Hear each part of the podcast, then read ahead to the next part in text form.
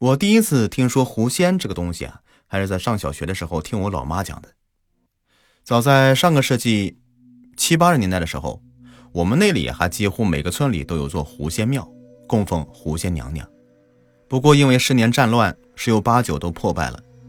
那时候的狐仙庙还真是有大白野狐狸去造窝，很多狐仙庙的残垣断壁下面都有狐狸洞，这无疑就更加增添了。关于狐仙娘娘的各种传说的神秘色彩和可靠性。前年夏天的时候，我去城郊的几个农村采风，又听老人说起了不少关于狐仙的传说。我去的那几个村子里啊，有个村是留守村，年轻人基本上都搬到几公里外的新村里去生活了，剩下一些已经是古稀之年的老人，因为舍不得老村和自己生活一辈子的老房子，还在老村里生活。村中心有棵老槐树，让我看来呢，至少得有个五百年以上的历史了。树下一大群老人正乘凉闲谈，我便走过去说明来意。老人们都很热情，七嘴八舌的表示很愿意告诉我一些关于七里八乡，包括本村的一些奇闻异事。我当即大喜，忙从挎包里掏出两盒好烟来，一一发给老人们作为酬谢。老人们商量了一会儿，决定让其中一个较为年长的老大爷跟我讲上一讲。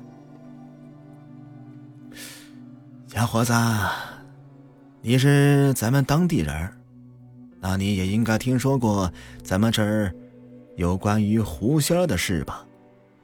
老爷子吸了口烟，笑着对我说：“啊，听过肯定是听过的，就是没见过长什么样。”我要说，我见过，俺们这些个人很多都见过，你信不信呀？老辈子，您说的话我肯定信啊！你们都这么大岁数了，难不成还合起伙来骗一个俺这小辈不成？那俺跟你讲讲，啊！老人又深深的吸了一口烟，我分明在他的脸上看到了神秘的意味。赶紧的翻开笔记本，准备把老人说的每一句话都记下来。俺还是在生产队挣工分的年代，那个时候响应国家的备战备荒，咱们这儿村村都有民兵排，有的大村啊有民兵连，咱们这儿小村也就是个民兵排，七八个人。我那会儿是排长。白天搞生产，晚上巡逻。我那会儿农村啊，哪有电呢？基本上家家都是点煤油灯，晚上也睡得早，尤其是冬天，差不多七八点钟就都睡了。我记得是七四年，刚过了年初春的时候，早起刚去地里劳动，村东头的老张家媳妇儿就跑过来跟我说。他家旁边的狐仙庙显灵了，哎，那会儿这个村子里也有狐仙庙，就在村东头的荒野地里，跟村东头的人家也就离个几十米吧。我问老张媳妇儿怎么个显灵法，老张媳妇儿说，昨儿个晚上下小雨，家里房子漏，他上房去盖塑料布，无意间瞅了一眼不远处的狐狸庙。就看到，他就看了那么一眼，就把他给吓得够呛。这狐仙庙里有亮光，我一听啊，也觉得不对劲儿。小伙子，你也知道，咱这春天冷，有的年份清明节还下雪嘞，何况刚过完年的时候啊。你想想，谁大晚上的吃饱了撑的，会跑到这荒郊野地的狐仙庙里去呀？既然不会有人去，那狐仙庙里怎么会有亮光呢？老爷子喝了口茶水，扇起扇子，明显是要吊一吊我的胃口。我也很识相的，赶忙掏出兜里的红钻烟来给老人们点上。老爷子吸了口烟，这才准备继续往下说。哎，老张媳妇儿怕我对这事儿不上心。又悄悄地对我说：“他觉得这事儿挺邪乎的，就躲到自家房顶的烟囱边上，偷着看了一会儿狐仙庙。那个时候的农村晚上也静，除了有的人家狗叫唤几声，也没什么其他的动静了。老张媳妇儿看了一会儿，这狐仙庙的窗户里除了有亮光，也没有什么其他的事儿。他想着，没准儿是村子里的谁家白天不敢明着去上供烧香，这晚上按着求狐仙娘娘驱病消灾去了。于是他就站起身子来，准备下房回屋来睡觉。就在他要下梯子的功夫，他听见狐仙庙那边好像有小闺妮子。哎，在笑。他擦了擦眼睛，仔细那么一瞅，差点没把他给吓得呃从梯子上面摔下来。然后呢，老辈子，您就不要再吊晚辈的胃口了，快说吧。老爷子对我摆了摆手，意思是他要喝上几口茶水，再继续往下讲。小伙子，接下来我要讲的这些个话，你可以不信，你也可以去信。反正老张家媳妇儿当年是这么跟我说的。现在老张家媳妇儿和老张也早就没了，俺们也给你找不来人证。你要信嘞，那将来以后写成书，让全国人民都知道咱们冀中这边是真的有这么个稀奇古怪的事儿。你要是不信嘞，哎，就当俺们这些个老头子跟你瞎鸡巴扯了半天蛋。那天呢，早上老张媳妇儿凑到我耳边说了，他听见狐仙庙那边有小闺妮儿在笑，就仔细的往那边一瞅，狐仙庙的庙门开了，有个人站在门边上，因为离得有那么几十米的距离，再加上天黑呀，下着个小雨，他看不清楚那个脸长什么样，但肯定啊，那是个年轻的小闺妮儿的身子。身上穿着一件黄色的衣服，小伙子，你心里又该问了：小闺妮家的半夜去狐仙庙里拜狐仙娘娘，求个子求个福的，也能讲得过去呀？有什么邪乎的？我当时也这么问老张媳妇儿，老张媳妇儿的脸色当时就煞白。他说：“大兄弟啊，你是没亲眼见着，你不害怕？这哪儿是个小闺妮儿啊？”他趴在梯子上，那么仔细一看，那个小闺妮儿头上悬着一盏灯，当时就吓得啊的一声叫出声来。那个小闺妮儿朝他这边这么一看，哎，是一对绿色的眼睛，就跟晚上咱们看见那个猫啊、狗啊的眼睛一个色儿。老张媳妇儿腿都吓软了，赶紧出溜，下梯子往屋里跑，点着了灯，把老张叫下来。老张又跑到房顶上看了一圈，说没看见什么小闺妮儿啊，就看见狐仙庙里亮着灯嘞。老张媳妇儿就把刚才看见的事儿跟老张这么一说，这两口子都觉得邪乎，怕有脏东西找上门来，就拿着菜刀、棍子在屋里坐了一宿没睡觉。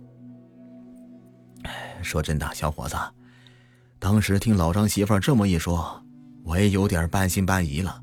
在俺们上一辈的老人那会儿，就有人讲过，呃，这有人见过狐仙娘娘晚上头上顶灯现身这一说，所以这才修的狐仙庙。那老辈子，你那会儿听说了以后是咋办的？当天晚上带着人去逮狐仙了？我也点了一支烟吸了起来，这故事真是越听越带劲儿了。那肯定的呀，我也听说这事儿很邪乎。等老张媳妇说完了，我就让他先回家等我的信儿去，自个儿跑到了乡里公社找书记汇报。书记当然不信的了，当场就是臭骂我一顿，说我受了封建迷信思想腐蚀忒严重了。我心里哪能放下这事儿啊？毕竟是关系到俺们村的事儿。就蹲在公社门口等书记消了气儿，再跟他汇报。没一会儿，这书记就又派人把我给叫了回去。书记问我打算咋办，我说不排除是有人在装神弄鬼，故意捣乱。今儿个晚上去看一看，是真的假的，这一切就都知晓了。后来书记点头同意了，肯定也是觉得这事儿是有点邪乎，还要亲自带乡里公社的民兵来看个究竟。当天傍晚，我领着书记和俺们村的民兵，还有乡里的民兵，就上了老张家。我跟书记还有两个公社的民兵上了老张家的房，那是观察狐仙庙的最好的位置，让其他的民兵们都在院子里待命。那天晚上又下起小雨来了，还冷得不得了。书记拿着个军用望远镜一直瞅，我就蹲在烟囱边上吸烟。到了差不多十一点钟的时候，公社里来的民兵把我和书记俺俩叫醒了。小伙子，你现在能猜到是什么事儿了吧？狐仙庙又亮灯了。我就小声的问着书记：“现在围过去，保准能抓个正着。”书记拿着望远镜，边看边摆手，说：“要再观察一会儿。”这又过了差不多有半个钟头吧，庙门开了，跟老张媳妇说的一模一样。哎，一个穿着黄色的褂子、白色的长裙的小闺妮子站在了庙门口，就是看不清脸，头上还顶着一盏灯。我转头去看书记。书记正拿着望远镜一动不动的在那儿看，我就推了他几下，他本来是蹲着来着，一下子就软在了地上，满脸煞白呀，这两眼直愣愣的瞅着俺几个。我问书记看清了不？他已经学不上话来了，那手哆嗦着把望远镜给了我，我拿起望远镜这么一看，哎呦，小伙子，说实话。我活着一辈子了，没怕过什么东西。那天晚上是真觉出害怕了是什么滋味了。那哪儿是一个小闺妮儿啊？那长头发底下根本就不是一张人脸，那是一张大黄狐狸的脸呐。他觉得俺们在偷瞅着他，冲着俺们就扬起啊昂昂起头来笑了起来。那声音清清楚楚的，就是小闺妮在笑的声音，又脆又甜。我在望远镜里瞅的那叫个清楚啊！而且笑的时候，还用手捂着她的长嘴巴，那手确确实实是人的手，白白嫩嫩的，又尖又长的指甲都能瞅得清楚。虽然是盛夏。但这个时候，我已经听得有些后背发凉。小姑娘的身子却长着大黄狐狸的脸，头上还顶着一盏灯。我的天哪！除了民间传说中的狐仙娘娘，真是没办法解释这到底是个什么生物了。我又点了一支烟，擦了擦脑门上的汗。小伙子，老三哥可真没糊弄你玩儿那天晚上，我也是亲眼所见。你别看现在科技发达了，那民间的一些邪乎事儿，还真就没办法给说清楚喽。另外一个老人扇着扇子，一本正经的对我说：“那再后来呢？”再后来，我和书记赶紧下了房，叫上院子里的民兵，就赶紧围了过去。俺们十好几号人，哎。还领着四五条狗。等俺们出了老张家院子的时候，再一看狐仙庙，早就黑乎乎一片了。俺们跑到狐仙庙跟前一瞅，那盏灯忽的一下子又亮了，就在庙顶上悬着。然后又听见了小闺妮儿的笑声，听着听着就是越来越远了。过了那么一会儿。俺们眼瞅着那盏灯自个儿飞走了，就跟电视上演的那个外星人的飞碟一样，自个儿转了个圈就飞走了。小伙子，我要跟你说更邪乎的是，俺们进了狐仙庙，那狐仙庙里供的那座有他娘的三四米高的狐仙娘娘的像没了。村子里的民兵那都是数着胆大的。那会儿都是一个个吓得脸色煞白。我跟书记一合计，这庙太他娘的邪了，得拆了它。等到第二天早上，俺们再去的时候，一个个都他妈傻眼了，这狐仙庙自个儿塌了。呃，塌了？好好的庙自个儿怎么就会塌了呢？我挠了挠自己的头，这他娘的有点太神奇了吧！看来这次下乡采风真是受益匪浅。